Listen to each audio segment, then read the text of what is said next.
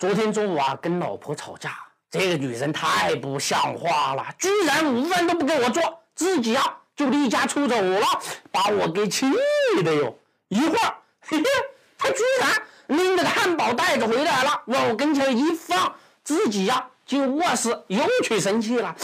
哎呀，当时我啊心里那个内疚啊，吵架成这样了，她居然出去给我买外卖。哎呀，看来任何事情呐。都得这个宽容一点嘛！当时，我确实太饿了，一下伸进这个汉堡，抓起来就吃。我的妈呀，居然吃仙人球！这只是一个笑话啊！我们今天看一看许家印到底做了一件什么事儿，而成了中国首富。一个钢铁工人能成为中国首富吗？大家伙是不是觉得简直就是痴人说梦啊？现在钢铁工人不下岗，就算烧香拜佛了，还首富吗？真不是开玩笑的。许家印从一个钢铁工人一路过关斩将，他荣登中国首富宝座的背后有着怎样的秘密呢？许家印同很多农村孩子一样，心里啊一直有一个梦想。学校，是真的，那就是跳出龙门。许家印选择报考钢铁学院，因为钢铁厂都在城里啊。后来，许家印发现房地产一个项目就能实现赚他一个亿的人生小目标。现在，恒大的总资产规模已经超过七千五百亿，可二零一六年，许家印的身价只有几百亿。因为呀，他头上一直顶着首富的帽子呀，恒大的净负债率一度超过百分之四百三，永续债的规模超过一千一百多亿呀。每天啊，许家印一睁开眼睛，我的妈呀，就欠债主好多亿呀！恒大的股票一直萎靡不振。股票越烂越没人炒啊！许家印就这样一直被王健林压着。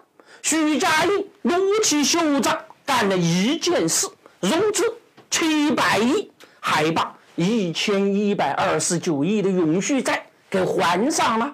这样一来，把负债率降下来，把利润率提上去，股票。从年初到现在，涨幅超过百分之四百七。许家印接棒王健林，房地产继续当老大。县长哪能跟您比呀？他只是流水的县长，您才是铁打的老爷。铁打的富豪榜，流水的首富。当王健林已成往事，马云在达摩院修行的时候，许家印如愿登顶。许家印也一度在 A 股疯狂的割韭菜。事实是，从 A 股诞生到现在，就没有炒股的首富，有最终啊都没有好下场。曾经德隆系在 A 股是呼风唤雨，结果大傻，一夜倾覆。还有一批庄家，现在要么身陷囹圄。要么沉寂江湖。许家印从万科七十亿割肉出局，回归到恒大的主营业务的运营，最终换来了两千多亿的财富。很多人说呀，我们只是一个小散户，没有希望的人，没有梦想，跟咸鱼有什么区别呀？